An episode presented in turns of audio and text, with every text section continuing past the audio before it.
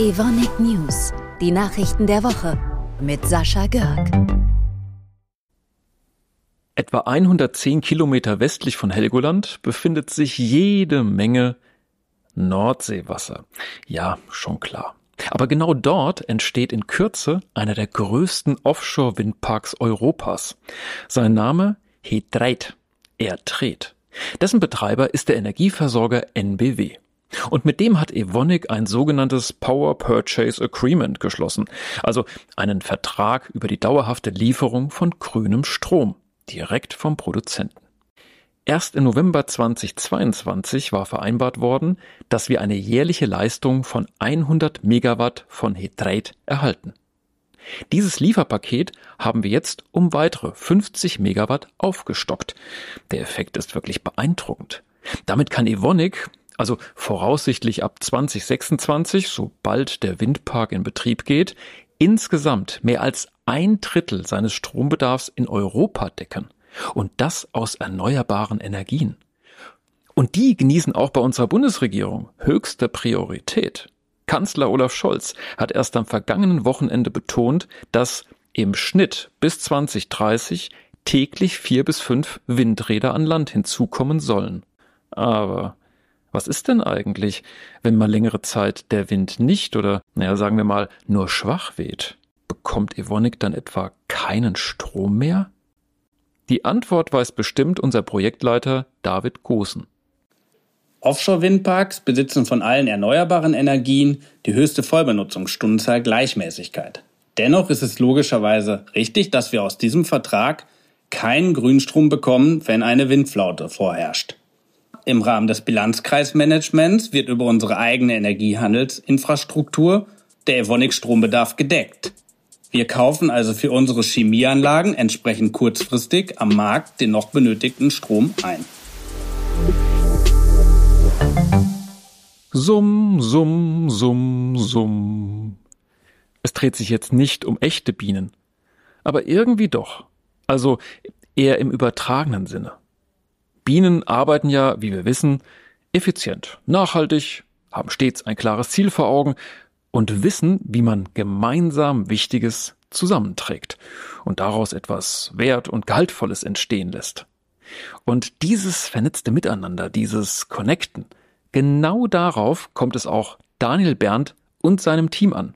Im neuen Evonik Social Network. Im ESN, was bislang die Plattform Connections war, können Kolleginnen und Kollegen zusammenkommen, sich austauschen, das Netzwerk gestalten und weiterentwickeln. Welche Möglichkeiten ESN konkret bietet, das erklärt uns unser Head of Community Management, Daniel Berndt. Also das Evonik Social Network ist genau der richtige Ort, wenn du dich im Unternehmen noch besser vernetzen, informieren oder mitteilen möchtest. Auf der Startseite findest du zum Beispiel alles, was für dich relevant ist und du siehst auch, was in deinem Netzwerk so alles passiert. Hier kannst du Blogbeiträge schreiben, in Diskussionen einsteigen oder Antworten auf wichtige Fragen erhalten. Ein Netzwerk von 26.000 Usern in über 6.300 Communities bietet dafür einfach die perfekte Möglichkeit. Und ich würde sagen, wir sehen uns auf dem ESN. Springen wir mal über den großen Teich in den US-Staat Indiana nach Tippecanoe und nach Blair in Nebraska. 900 Kilometer trennt beide Städte. Aber mindestens eine Sache verbindet sie. In beiden produziert Evonik. Ende des vergangenen Jahres gab es ein ernsthaftes Problem in Blair. Dort drohte die Produktion gehörig ins Stocken zu geraten, weil zu viel Personal ausgefallen war. Den Hilferuf konnte man bis Tippecanoe hören. Von dort wurden sofort vier Mitarbeiter nach Blair geschickt. Einem von ihnen, Zachary Dillman, hat es während seines Einsatzes in Blair sogar so gut gefallen, dass er dort geblieben ist. My name is Zachary Dillman. I'm a technician here at the Evonik site in Blair, Nebraska.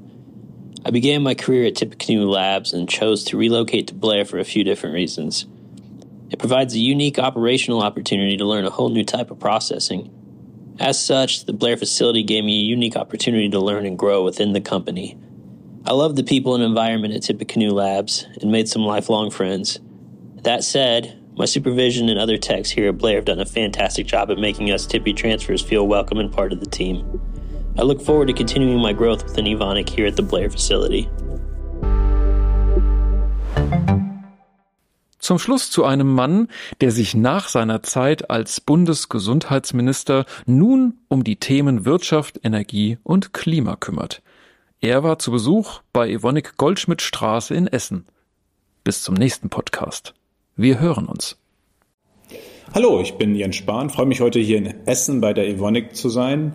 Ähm, jetzt ja in meiner neuen Aufgabe als stellvertretender Fraktionsvorsitzender für Wirtschaft, Energie und Klima. Und da sind wir auch schon mitten im Thema. Die chemische Industrie und ein Unternehmen wie Evonik sind wichtig für die Wirtschaft bei uns in Nordrhein-Westfalen, äh, in Deutschland, sind energieintensiv. Deswegen habe ich mich heute auch äh, schlau gemacht bei Herrn Kuhlmann, bei anderen, äh, wie es ausschaut mit der Wettbewerbsfähigkeit, dass wir bezahlbar auch Energie für die Industrie in Deutschland brauchen, damit wir Unternehmen wie Evonik in Deutschland halten können, damit sie hier weiter investieren für auch gute Jobs und gute Arbeitsplätze. Deswegen habe ich mich heute hier äh, informiert, schlau gemacht und bin einfach auch beeindruckt, wie alle die Nachhaltigkeit gleich mitdenken, äh, dass man möglichst wenig Energie verbraucht, sie effizient einsetzt, CO2-Neutralität, Recycling, Kreislaufwirtschaft. Also alle Themen, die wir aktuell in Berlin diskutieren, in einem Unternehmen finde ich die wieder und das war einfach ein spannender Besuch hier. Ich wünsche allen alles Gute.